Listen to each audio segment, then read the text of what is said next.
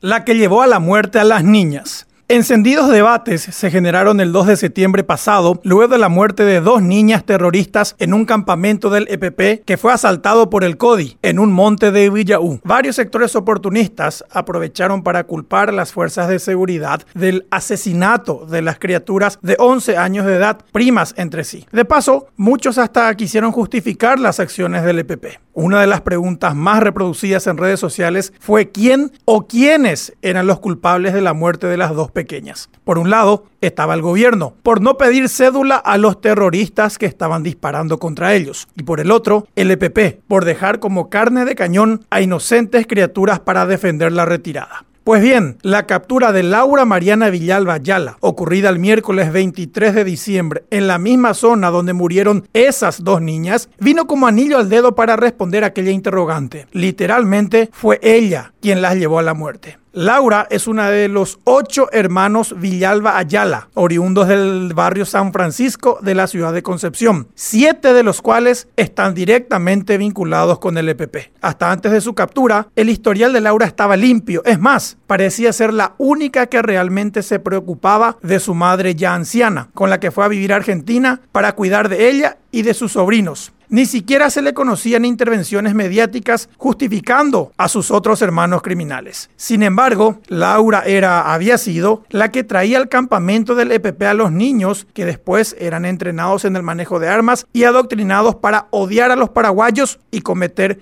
actos de terrorismo. De hecho, el 21 de diciembre de 2019, Laura registró oficialmente su ingreso a Paraguay desde Argentina en compañía de una de las niñas que moriría en el campamento del EPP y a la que incluso inscribió como su hija, pese a que en realidad era hija de su hermano Osvaldo Villalba, el actual jefe de la banda de secuestradores. Sistemáticamente, Laura fue dejando sin la compañía de sus nietos a su anciana madre en Argentina, pues iba trayendo a las criaturas por turno a Paraguay para introducirlas al monte. Laura era la que hacía el trabajo sucio, aprovechando que estaba limpia. Es decir, como no tenía orden de captura, podía salir y entrar al campamento sin que nadie la molestara. En su defensa no hay mucho que decir, porque ella misma se declaró miembro del EPP y contó todos estos detalles. Lo peor es que aún hay niños en el monte. Ojalá que salgan de ahí antes de que lo conviertan en terroristas.